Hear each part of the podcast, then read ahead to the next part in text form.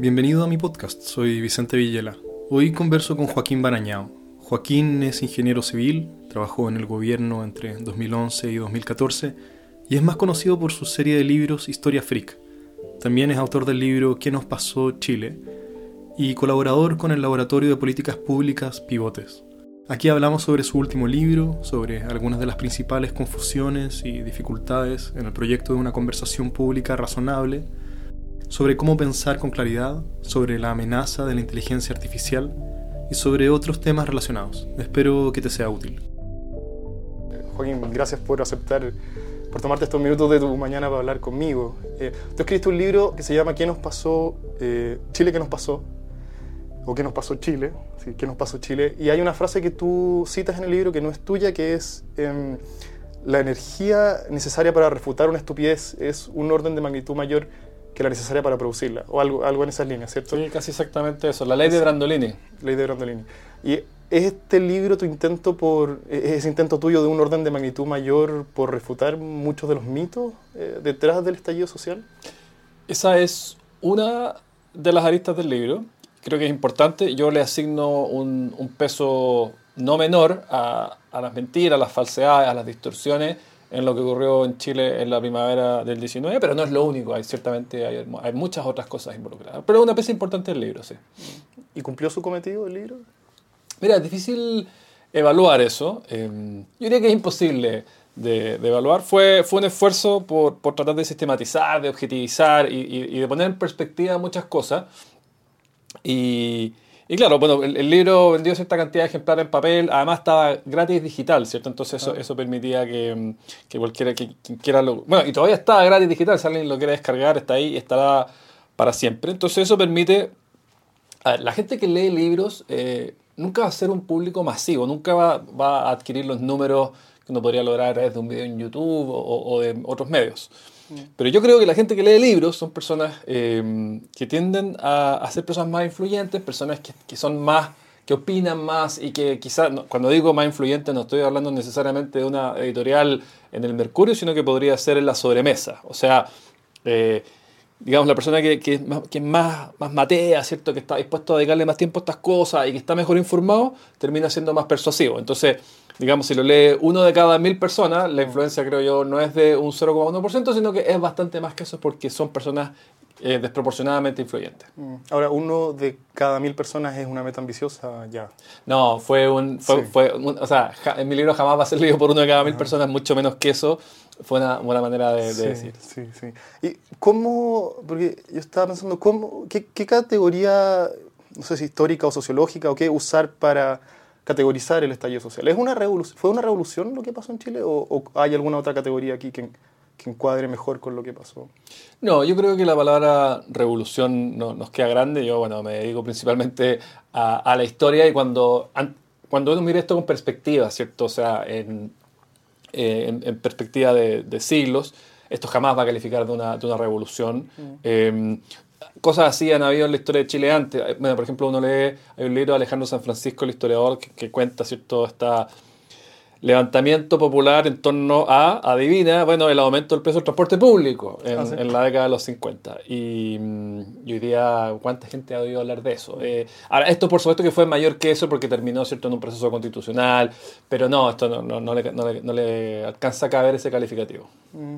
Hay, hay un, quizás el, lo que lo que está en el centro aquí de lo que aqueja el problema, al menos mi, mi percepción, y creo que tú en el libro también lo nombráis, es la desigualdad. ¿Qué, ¿Qué, te parecen a ti argumentos de personas como Axel Kaiser o libertarios o anarcocapitalistas o todo este movimiento eh, poco reciente en, en Chile de, de, que dicen que la desigualdad no es un problema en sí mismo, sino que lo por resolver es la, es la pobreza, mucho antes que la desigualdad. Y si todos multiplicáramos nuestros ingresos por, no sé, por 100 o por 1000, sin licuar el valor de la moneda, ¿cierto? Eh, pero manteniendo la desigualdad que existe hoy, eh, el problema se vería resuelto. ¿Qué, qué es, ¿Cuál es la respuesta a ese argumento? Bueno, esto permite reafirmar lo que decía al comienzo, de que el libro, no, el tema de las noticias falsas, solamente una de las aristas, porque la desigualdad es una muy importante mm. y yo creo que aún más importante que las noticias falsas. Yo creo que hay una combinación de un país que es A, muy desigual y B, con un modelo económico que tiene varias herencias de una dictadura sanguinaria eh, que nos dejó eh, como un país, bueno, inusualmente, una economía inusualmente libre, y digo inusual cuando uno compara con el ingreso per cápita. O sea, los únicos países que tienen economías tan libres como la chilena, aunque hemos retrocedido un poco en los últimos años, son países ricos. Entonces, en el concierto latinoamericano, tener un, un modelo económico de este tipo es eh, inesperado y como es producto de un, de, un periodo, eh, no totalmente porque ha cambiado mucho, pero como en parte es producto de un sistema no democrático, entonces eso genera un grado de, de escosor, ¿cierto? de animadversión en, la gente que creo que son piezas fundamentales para entender el estallido. Y yendo a, tu pregunta, no, yo creo que la desigualdad es un problema per se eh, y, y, en esto, aquí a, mí, a veces a uno le cuesta cuando a veces uno piensa que todos operan como uno, ¿cierto? Eh, entonces uno tiende a proyectar a veces el mundo como si todos fueran, como si todos sus habitantes fueran uno mismo, pero en realidad las personas piensan muy distinto a uno y, y yo con la desigualdad tuve que leer literatura, eh, por ejemplo el libro de Ricardo Caponi, eh, Felicidad Solia, para finalmente convencerme de que a la gente las desigualdades relativas uh -huh. les importan y les duelen muchísimo. Y eso es un dato de la causa. O sea, Aquí tú, tú puedes decir, oye, pero no seas, digamos, no seas bobo si lo que importa es tu bienestar, que el otro tenga mucho más que te importa, lo importante es que tú mejores.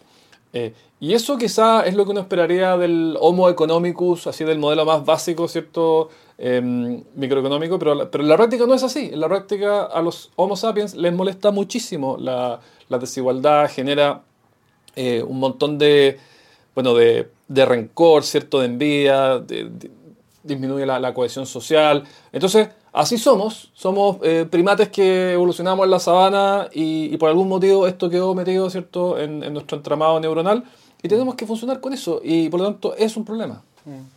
Y hay algo más aquí, por ahora acabo de ver, eh, no sé si has visto esta serie de Netflix, eh, el Imperio de los Chimpancés, ¿te ha parecido? No la he visto. Está, es, pero increíble, nunca había visto contenido de chimpancés como, como este. Se fueron a vivir a un parque nacional en, en Uganda, creo, y lo siguieron por un año entero a los chimpancés. Y una de las cosas que muestran es que incluso los chimpancés de alto rango, ¿cierto? que tienen acceso a hembras, tienen acceso a parte de la, de la casa, eh, no tienen nada que quejarse, incluso ellos pasan eh, toda su vida tratando de escalar a la cima y de ser el alfa eso quizás conversa un poco con lo que estáis diciendo, pero por, por, por, hay algo más que se tenga aquí a la mente de por qué es el caso de que aunque yo esté, ¿cierto? Si mi Toyota satisface todas mis necesidades hoy, pero mañana todos mis vecinos tienen un Land Rover, de repente mi Toyota ya no es tan, Así no es. me resulta tan atractivo como, como ayer. Así funcionamos. Eh, y yo te confieso que, que, esto es algo que yo no lo siento en, en, mi fibra, es algo que yo he leído en literatura especializada. O sea, yo, porque a mí no me pasa eso. O sea, eh, y por eso que yo antes le asignaba menos valor a la desigualdad, menos importancia, porque la verdad es que a mí, a mí en lo personal no, no, no me importa.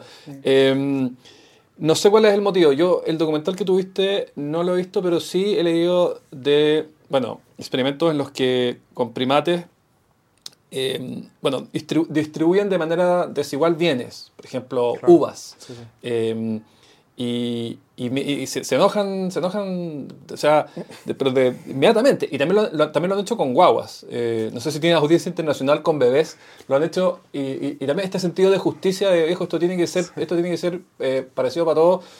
No sé de dónde viene, no, ahí tendrías que hablar con un neurólogo, con, un biólogo evolucionista, no, no, no sé cuál es el, el, origen último, pero de que está ahí, está ahí. Ahora, sí quiero decir que esto no significa que la aspiración tenga que ser desigualdad cero, eso sería, eso sería absurdo, eso coartaría todo el incentivo a crear, ¿cierto? a ser mejor, a esforzarse. Eh, entonces, este es un delicado ballet en el que tenemos que movernos entre ambas cosas. Yo creo que cuando hay un exceso, digamos, de falta de preocupación por el mérito, lo que ocurre es que, bueno, al final la gente dice, no, ¿para qué voy a, para qué voy a esforzarme? Es mejor que, que recibir, recibir, las cosas. Y yo creo que en, en, algunos sentidos no, quizás nos hemos movido a, a, lógicas de ese tipo que yo, pueden, yo, que yo creo que pueden terminar siendo eh, perniciosas. Por ejemplo, en el caso de las pensiones, uno dice, ya mira, supongamos que, eh, que la PGU es tan alta, eh, este es un ejemplo hipotético, ahora no, ahora no es así, supongamos que es tan alta, que la verdad es que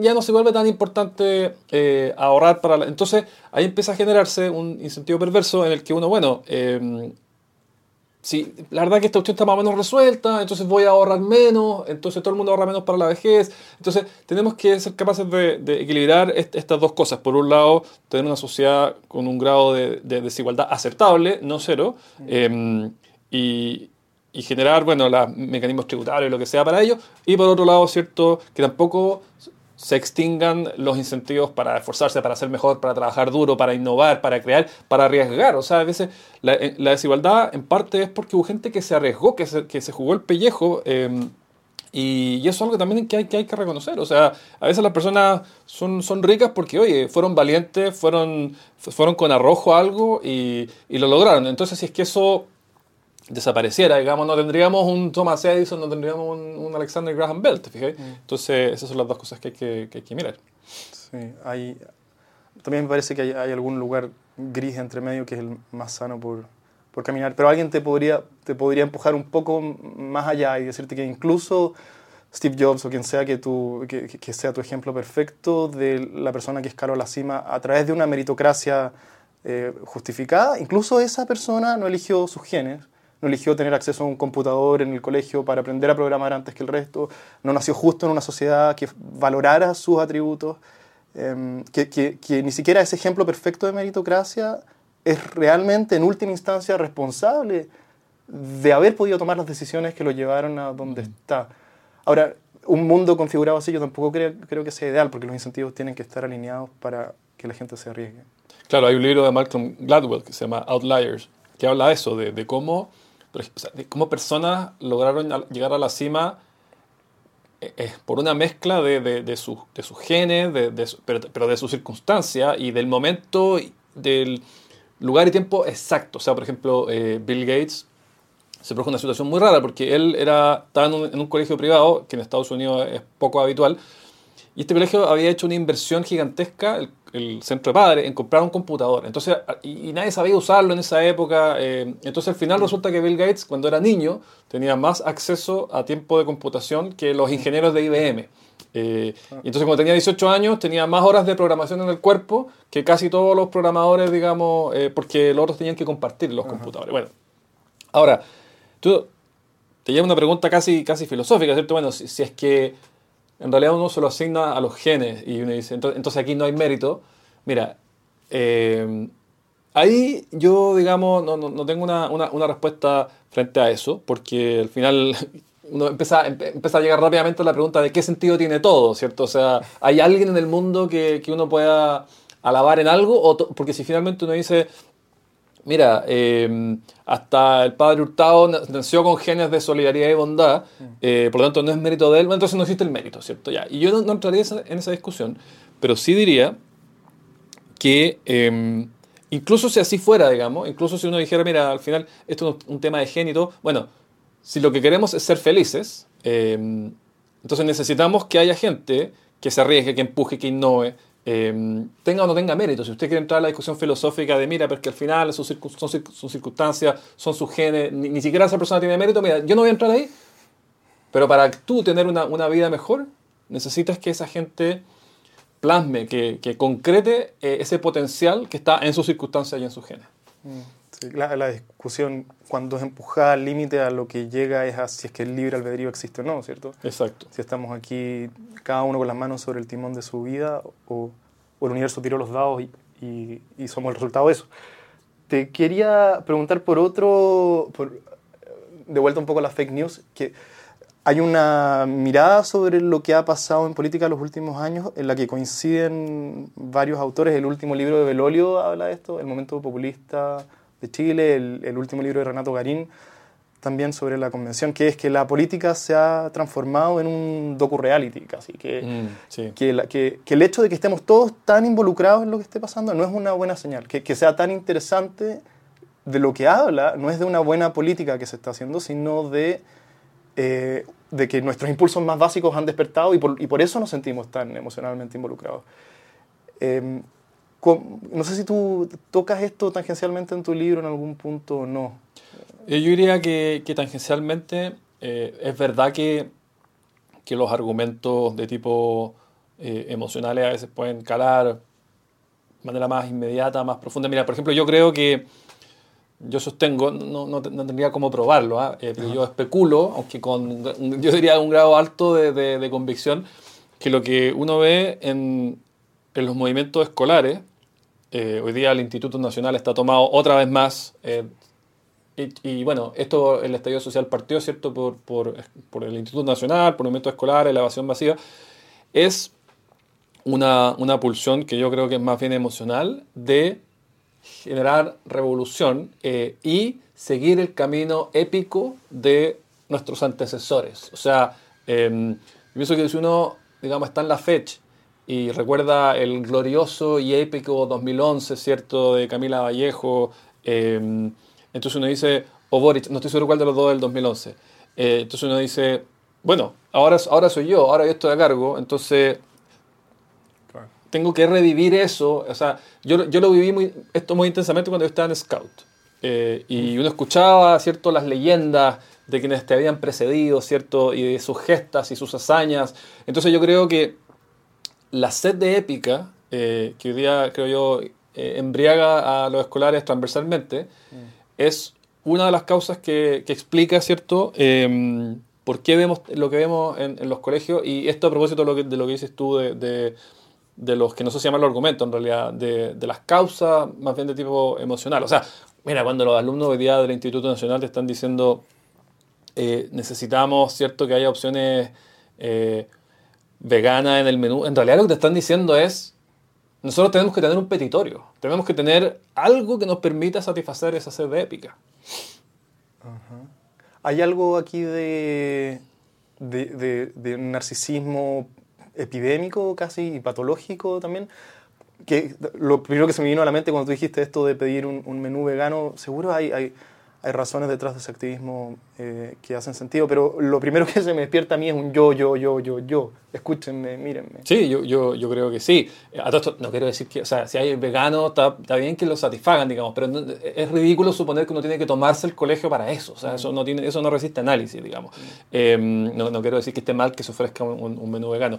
Eh, lo que digo es que la, la, la, reacción no tiene ninguna, ninguna correlación con, con, lo que se está haciendo. Yo creo que sí, yo creo que hay narcisismo y, y pienso yo que, bueno, evidentemente que el, la condición humana no ha cambiado, lo que ha cambiado son los medios para expresarla. Y lo que hoy día existe es una cosa que se llama Internet, ¿cierto? Eh, donde cada uno tiene un, espacio y donde, bueno, esta dictadura de, likes y de número de seguidores y todas estas cosas, yo creo que sin duda que, influyen y, y, probablemente influye más en adolescentes, eh, donde todavía están forjando su, su, vida, que, y además quienes nacieron con esto, porque uno, bueno, eh, tú y yo, por ejemplo, yo no tengo Instagram, eh, la, la, la, mitad de mis amigos no tienen, pero yo creo que a nivel de, de adolescencia casi, casi todos tienen, entonces no estar metido en ese juego como quien dice, venía de fábrica eh, esto y es más difícil, creo yo, abstraerse. Y, y, pienso que sí, pienso que las nuevas reglas del juego, el nuevo contexto en el que se desenvuelven, eh, permite darle mucho más fuerza a una pulsión natural que todos tenemos de, de narcisismo. Pero hay, no, no solo a, a, a, tú, es mucho, lo que, lo que te decía antes, es mucho más, es tan aburrido escuchar a Landerreche hablar o a Briones hablar después de haber visto a la Pamela Giles corriendo como Naruto por la Cámara de Diputados, mm. eh, o, o, o, después de ver a Gaspar Rivas haciendo... The Sheriff. Uh, claro, algo eh, que la contienda es desigual. Y, y, a mí mi sensación es que un poco tu rol en la conversación pública es hacer fuerza por el lado bueno de la fuerza. Gracias. eh, pero, pero me parece que el, un poco por esto de que mucho menos que uno en mil personas van a leer tu libro o cualquier otro libro, eh, la batalla parece cuesta arriba, si es que no ya perdida. A ver, yo creo que te encuentro parcialmente razón. Eh, es verdad que en TikTok uno no puede competir con Pamela Giles corriendo como Naruto.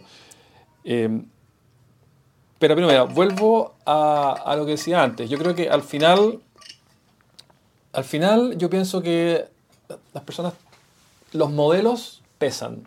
Entonces yo creo que, por ejemplo, Oscar Landerreche me parece un, un, muy buen ejemplo, porque él es socialista, es brillante, para mí es de las personas más inteligentes que hay en política, y siendo yo, digamos, no, no exactamente de su vereda. Entonces, lo que yo pienso es que cuando lo que él opina, aunque él puede escribir un, un texto de 40 páginas que casi nadie va a leer, eh, pero su opinión, cuando, vaya, cuando va a la televisión, cuando, cuando publica un hilo en Twitter, lo que sea, yo creo que tiene un, peso que, que, es desproporcionado. Ahora no digo que esto sea suficiente eh, en ningún caso, pero yo creo que es un poquito menos desigual que como lo pintas tú, porque tú no necesitas, digamos, para, para contrarrestar a Pamela Giles corriendo como Naruto, no necesitas la misma cantidad de visualizaciones em, de un libro de, de Oscar Anderreche. Necesitas que los que los, líderes, las personas a quienes, digamos, la ciudadanía admira, eh, finalmente se cuadren con, bueno, lo que uno considera, hablemos, podemos hablar o de las ideas mm. correctas o al menos de, si son ideas distintas a las de uno, al, menos ideas mesuradas, basadas en evidencia. Eh, y, yo pienso que los últimos cuatro años, o sea, desde, el estallido social, eh, por supuesto que aquí hay una opinión política mía y habrá quienes estarán en desacuerdo, pero yo pienso que ha habido un regreso a, cierta moderación, a cierta sensatez que se perdió en esa primavera. Ahora, no estoy diciendo que a mí no me gustó el resultado de la, última elección y, 23 republicanos, a mí no me gustó, pero sí creo que, que muchas de las ideas que, no voy a decir ideas, muchas de las pulsiones eh, que, que en ese momento parecían florecer y parecían ser predominantes, hoy día, bueno, es parte con la prueba en, en, el gobierno, bueno, resulta que, ah, pues me parece en realidad que no, que no, era tan fácil. No era solamente un tema de, de voluntad, ¿ah? eh, mm. sino que en realidad era mucho más difícil que yo. Entonces, entonces, aun cuando TikTok está más fuerte que nunca y aun cuando Instagram es más fuerte que nunca, yo creo que hemos visto un retorno a la sensatez. No sé por qué, pero me atrevería a, aventurar que tiene que ver el hecho de que los líderes eh, han, mostrado moderación, especialmente los líderes de Prodignidad. ¿Y cómo, cuál, cómo te ves tú en el espacio público? ¿Qué rol, qué hace Joaquín Barañao que no hace nadie más en la conversación pública? Oye, yo hasta, hasta el estallido social yo estaba feliz dedicado a mis libros de historia freak. Eh, mi, perfil público era, muy amable, ¿cierto? Era, yo me dedicaba a, contar curiosidades. Todavía no te decían nazi. Claro. Y, y, para mí Twitter era una plataforma que me, que me producía eh, más gratificación que, que, otra cosa. Y, y, lo que vi a partir de, o sea, derechamente desde, desde, ese viernes, yo dije, bueno, aquí hay de verdad que hay un, una pérdida de objetividad y una pérdida de, de, de, sensatez y de mesura que es insólita. Eh, y, o sea, esta cuestión de no son 30 pesos, son 30 años, insinuaba que los 30 años eran, eran problemáticos. Y yo sé que esta frase está súper trillada y la han repetido todo el mundo, pero vale la pena volver a repetirla. O sea, son los mejores 30 años de la historia de Chile y eso no es discutible. Hay, habrá gente que le caiga mal que lo diga de esta manera, pero es así. O sea, miren, por supuesto que sigue habiendo enormes problemas, pero miren la métrica que quieran, o sea, elijan la que quieran. O sea, son indiscutiblemente los mejores 30 años. O sea, entonces, claro, tú puedes ir y me puedes mostrar eh, alguna situación de, de, pobreza, de desigualdad. Sí, por supuesto, pero, pero ándate más atrás y ve cómo era entonces. O sea, hay gente que cree que la desigualdad comenzó con Pinochet y la verdad es que desde que hay datos, que es desde 1840, que se construyó una serie, no sé cómo construyeron esa serie, la que publicó el PNUD, desde que hay datos que Chile es tremendamente desigual, o sea, historiadores han hablado de cómo, o sea, Góngora, por ejemplo, de, de cómo el modelo colonial español, que comenzó en, o sea, en 1541, ¿cierto? Eh, explica en buena parte la, la, desigualdad. Es un modelo, ¿cierto?, de grandes, de grandes terrenos, ¿cierto?, con pocos terratenientes, las encomiendas, ciertas personas. Bueno, en fin. Mm. Entonces, esto es algo que viene de, de, toda la vida. Y me estoy yendo de tu pregunta. Entonces, yo, estaba, yo estaba feliz en, eh, a la, a la, divulgación histórica. Sentí que había que aportar al, al debate, eh, tratando de, de, traer paño frío, de traer, objetividad, de dejar que, que primaran los argumentos y no la y no las emociones. Eh, a veces se dice, oye, no seas, eh, o sea, sal de tu planilla Excel y, y calle, ¿cierto? Está en la calle, calle, calle. Viejo, si al final las políticas públicas, o sea, no hay que diseñarlas por calle, hay que diseñarlas por planilla de Excel. Y, y, eso lo que quiere decir no es que no nos importen las personas, es que para ayudar más a las personas tenemos que encontrar los óptimos, de la mejor manera de asignar recursos. Y la mejor manera de asignar recursos no es con calle. Es, es realmente es, es, pensando los temas en frío. Eh, y yo sé que esto hay gente que no le va a gustar, pero es así. O sea, tuvo la señora que está que no le alcanza la pensión para llegar al fin de mes. La mejor manera de ayudarla no es yendo a su casa a ver su suelo de tierra. No. es pensando fría y concienzudamente cuál es la mejor manera de asignar recursos. Eh, entonces ese fue mi, mi, rol, ¿cierto? A partir de, de ese momento y, y, a medida que el país, ¿cierto? Se ha ido, eh, a mi juicio, normalizando. Otros dirán, hemos ido perdiendo el ímpetu revolucionario y no les gusta, pero yo creo que, yo creo que, yo creo que es bueno lo que está pasando. Entonces he ido también bajando la, la, la intensidad de, de, de, mis intervenciones. Y ahora, bueno, estoy dedicado a libros, podcasts, charlas y también tengo una, esta pata en la Fundación Pivotes, ¿cierto? Donde mm, tratamos de, de, empujar ideas que nosotros consideramos correctas en el debate público a, a, través de algo que los gringos tienen muy bien desarrollado, que es el, el el advocacy. Eh, en Chile a veces se traduce como incidencia, que es la idea de... No somos un, un centro de estudios que, que, escribe ideas, sino que somos un, una agrupación de incidencia que intenta abogar para que esas ideas se concreten. ¿No es un think tank? ¿No es lo mismo? No es lo mismo, no. Eh, es que un think tank hay, hay muchos ya, o sea, y está súper bien y, probablemente surgirán más, ¿cierto? Pero ahí están todos los que ustedes conocen, ¿cierto? Y esto, esto es diferente. Esto es, bueno, perfecto. Sabemos, por ejemplo, que, eh, bueno, te podría dar muchos ejemplos, pero ya, el que yo me he metido más en el litio, ¿cierto? Entonces, no. ya, tenemos claro que nosotros, habrá gente que estará en desacuerdo, pero nosotros tenemos claro que el litio debería ser tratado como un mineral como cualquier otro. Eh, y entonces, dicho eso, un centro de estudios llega hasta ahí y publica su PDF de 60 páginas donde explica, mira, esto esto es lo que deberíamos hacer con el litio. Pero nosotros, es donde nosotros empezamos ahí. Y escribimos cartas, y hacemos charlas, y, y, vamos, y, y, publicamos columnas, y publicamos videos, porque lo que, lo, lo, que nos interesa es empujar la idea. Yeah, yeah. Hay algo sobre lo que dijiste antes que quizás ya pasamos la cresta de la ola, pero, o, o quizás no, no sé, pero una suerte de escepticismo radical eh, frente a todas las instituciones y, y, aquí no se salvan ni los medios, ni los mm. políticos, ni los estadistas, ni, ni, ni nadie. Eh, y, que, y que nos... Porque, porque una de las cosas que han hecho las redes sociales es que cada uno puede crear su propio universo de dieta informativa, ¿cierto? Entonces, mm. yo puedo no tener ningún punto de contacto con mi vecino y habitar literalmente universos, ¿cierto? Paralelos. Eh, y cómo... Y esta atomización epistémica o algo así, se, se, se podría llamar. ¿Cómo, ¿A quién escuchas tú? ¿En quién, ¿Cómo sabes tú en, quién, en qué voces públicas confiar? Bueno, sí, perdón, si, si, es que porque necesitamos consenso, ¿cierto? No puede sí. ser que cada uno cree la realidad de acuerdo a sus propias preferencias. Si sí. queremos resolver problemas que requieren coordinación, tenemos que ponernos de acuerdo en ciertas bases mínimas. No puede ser que mi vecino no respete a la policía, ¿cierto? Eh, y, y, el del otro lado crea que la Tierra es plana y el de enfrente, lo, la siguiente lo siguiente absurdo que aparezca en el menú. Eh, ¿A quién, a quién seguís tú y cómo veis esto que tiene que ver con lo que estamos hablando? Sí, mira, yo quiero decir dos cosas. Lo primero es que en temas, eh, de, en temas que son cuantificables, en temas que son más asociados al área de las ciencias, medicina, yo soy un, una eh, radical epistémico. Esto tiene que ser basado en evidencia. O sea, eh, y eso es, por ejemplo, lo que a mí me descompone de la astrología. Porque, eh, para poner un ejemplo, ¿a qué me refiero? ¿cierto? Entonces, cuando la gente dice, ya, esto, entonces tú naciste esta fecha, ya, pero ¿y eso de dónde viene? ¿Cuál es, tu, ¿Cuál es tu origen? ¿Cuál es la fuente de conocimiento? Y es una pregunta así epistemológica profunda. Eh, entonces, no, pero es que hay libros que se han escrito. Ya, pero ese libro, a su vez, ¿en qué se basa? O sea, y trata de llegar al final de la línea. O sea, anda al origen mismo. En el momento en que la humanidad, ¿cómo puede saber que eh, este astro, ¿cierto?, podría producir este tipo de influjo. Mm. Y no hay.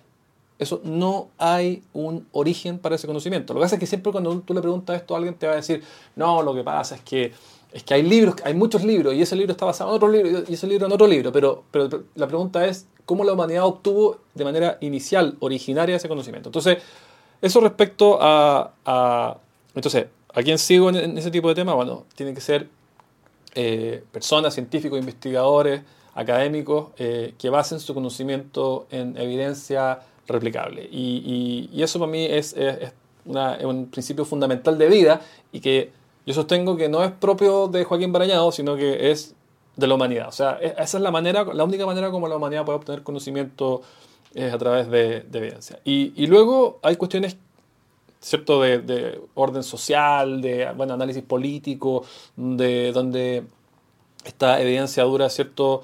Eh, no logra responder bien a las preguntas que uno se hace, no porque esté equivocado, sino que porque no es la herramienta para ese tipo de cuestiones. Y ahí entonces eh, se transforma en una cuestión de juicio y ahí sigo a, a personas como, como Carlos Landerreche que mencionaste tú, eh, Carlos Peña, quien, eh, bueno, yo cuando era antes le, le, tenía cierta distancia Carlos Peña, hoy día encuentro que es un pilar de la República, ¿cierto? Y las cosas que él dijo hace cuatro años se, han ido cumpliendo.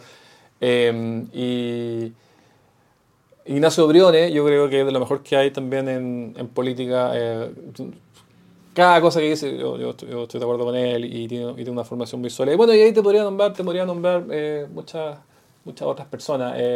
Eh, hay gente, por supuesto, del mundo de la, de la exconcertación, que, de quien yo tengo una, una, una buena opinión. O sea, gente como, como José Antonio Viragallo, ¿cierto? Genaro Arriagada, son personas que y, y, y, que no están en Twitter, o sea, son personas que tenéis que leerles cosas un poquito, un, un, un poquito más largas. Pablo Ortúzar creo que es un tremendo, un tremendo aporte también. Bueno, y te podría nombrar muchos nombres más. Hay, hay, el, el, ejemplo de la astrología es muy bueno porque, sí, la astrología está basada en una falacia, ¿cierto? No hay ningún astro que eh, tenga incidencia sobre nuestro destino, ni sobre nuestra personalidad, ni nada, ni nada de eso. Pero la astrología como espacio sí resuelve ciertas necesidades de algunas personas. ¿cierto? Hay personas que necesitan ser escuchadas.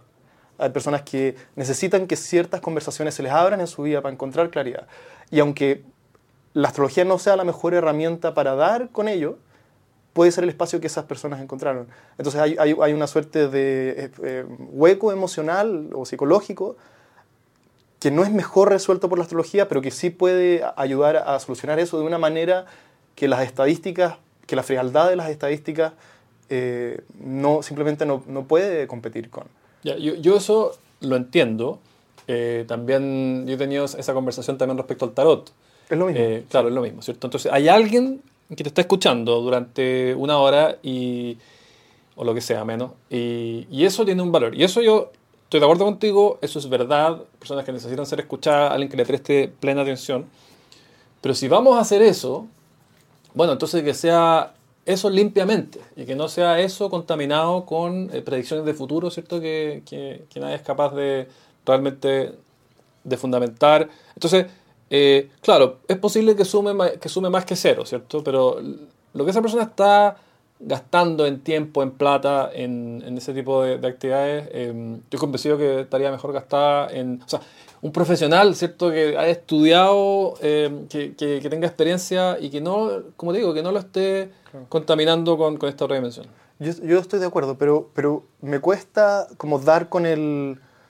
¿Por qué la astrología, incluso en su versión más inofensiva, incluso si el astrólogo no está tratando, de estafar a nadie, sino que realmente cree la veracidad de la astrología y cree que está haciendo un servicio a la persona que tiene enfrente y la otra persona se siente ayudada por esto, ¿por qué ¿por qué sería malo creer en algo sobre lo que no existe evidencia si en lo práctico te ayuda en la vida? Si yo creo que mi alma sobrevive a la muerte, o el ejemplo que queramos acá, la astrología, eh, y eso me lleva a ser una mejor persona, ¿cuál es, el, ¿cuál es el problema? Yo tengo una intuición acá de cuál es el problema, pero ¿qué, qué, qué te parece a ti? ¿Por qué que con, se contamine el espacio conversacional con falsedades? A pesar de que el resultado en lo práctico sea positivo, es, es algo que en el saldo final no, no deberíamos buscar. No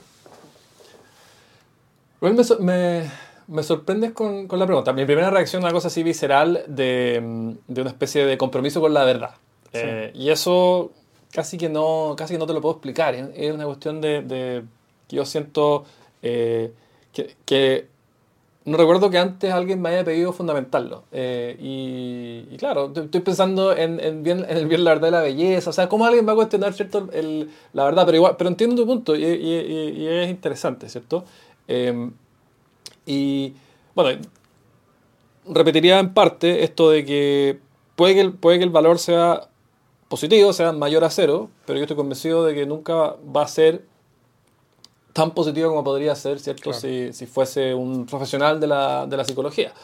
Eh, y, y, yo creo que, y tercero, yo diría que, que hay momentos en los que esto puede ser, eh, pueden puede generar profecías autocumplidas y, y problemas que, que, puede, que puede ocasionar. O sea, por ejemplo, si, si alguien te dice, mira, en, esta persona, no sé, a ti te patearon, ¿cierto? Porque no tengo idea, porque la constelación de Virgo, ¿cierto? Está en... Entonces, uno deja de hacerse cargo de, así, profundamente cargo de, de tu rol, eh, de tu desempeño en tu biografía, y empezáis a delegar, ¿cierto?, a otros. Entonces, cuando la respuesta que te debería dar un, un, profesional es, mira, tú lo que tenéis que hacer es, te voy a inventar, es, es, es, qué sé yo, ser mucho más perseverante, ¿cierto? Y tratar, entonces, y, y avanzar en esta y en esta y en estas metas, está el riesgo, ¿cierto?, de que tú digas, bueno, ya, así, así lo quiso el destino, yo en realidad de esto soy, soy inocente y vuelvas a cometer eh, errores similares en el futuro.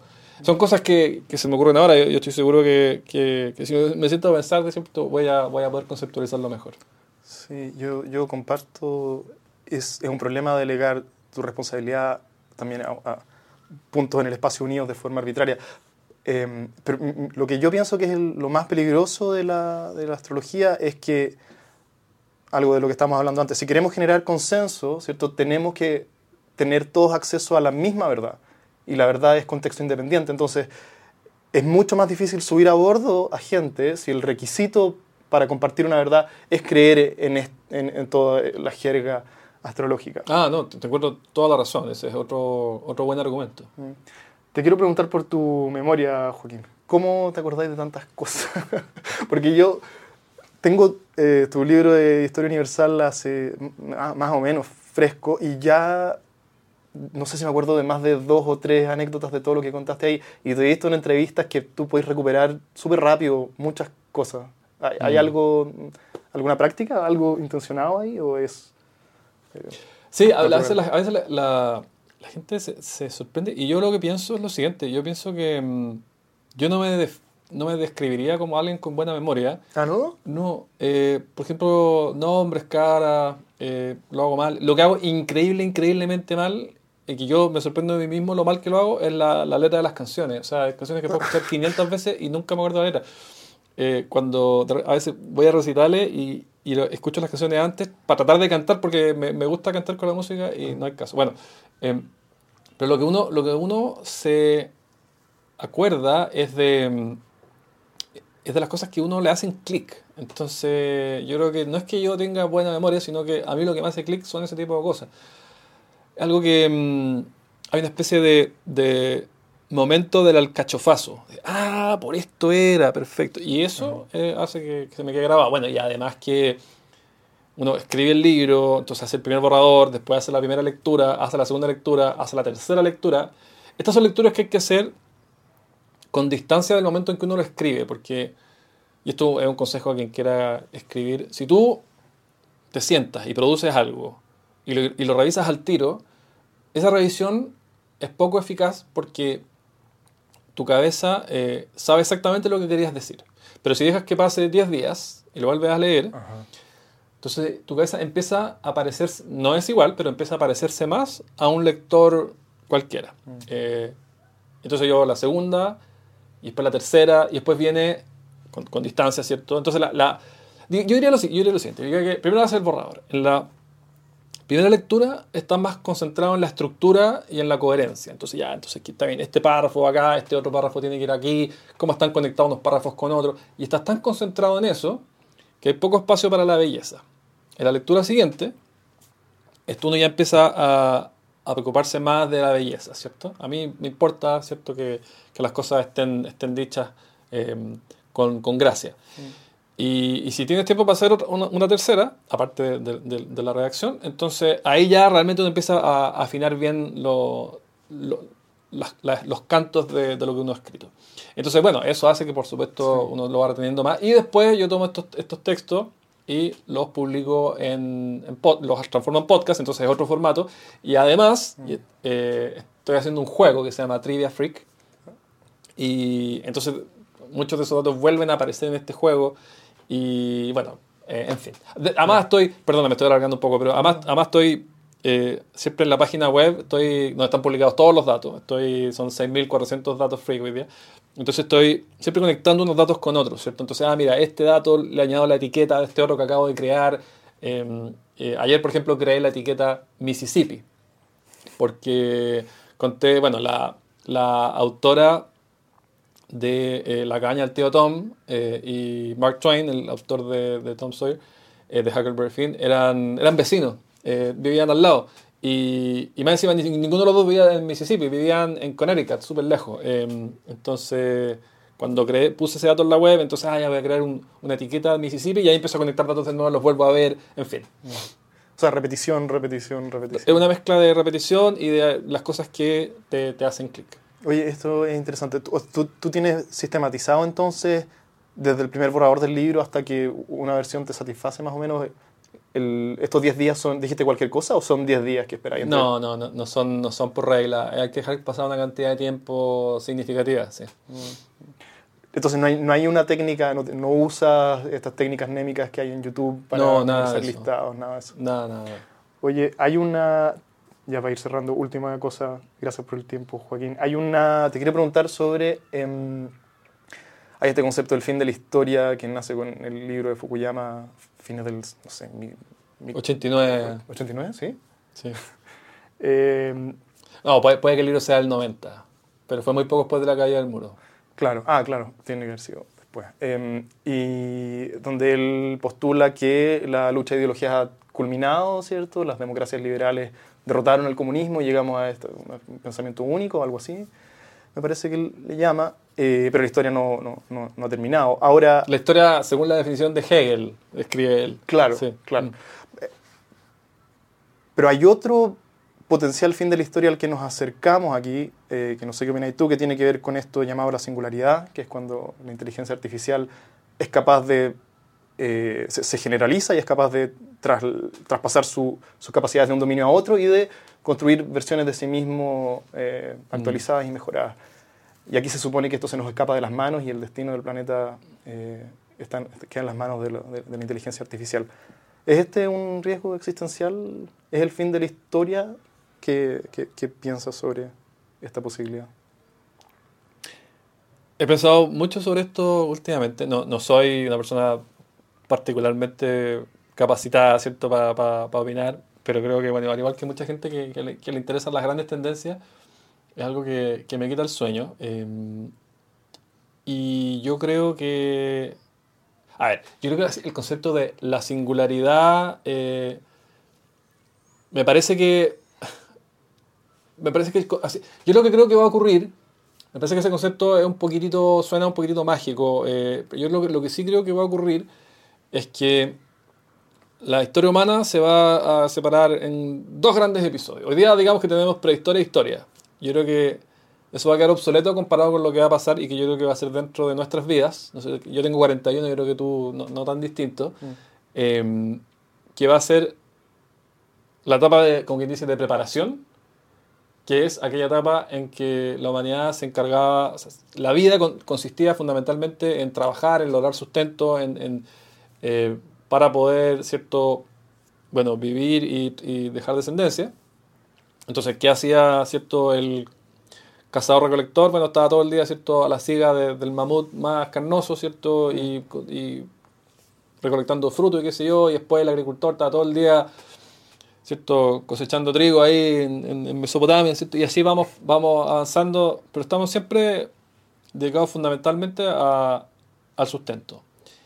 Y, y, yo creo que cuando llegue ese momento que, que Ray Kurzweil, el que, el, que llamó, el, el, que acuñó el concepto de singularidad, sí. en realidad lo que va a ocurrir es que la vida se va a tratar de cómo cultivamos el buen vivir. O sea, nos vamos a olvidar, pienso yo, de, de las matemáticas y del lenguaje, de la historia y la biología, todo, de, aprend de aprender esas cosas. Y en realidad, no sé si va a existir algo que se llame colegio, pero el equivalente al colegio va a ser cómo cultivamos una buena vida, ¿cierto? Cómo somos, eh, cómo le damos sentido a la vida, cómo tratamos bien a la gente, ¿cierto? Entonces yo creo que va a ser un mundo, como quien dice, dominado por, la meditación y la autorreflexión y, y, el cultivo de las artes. Yo creo que...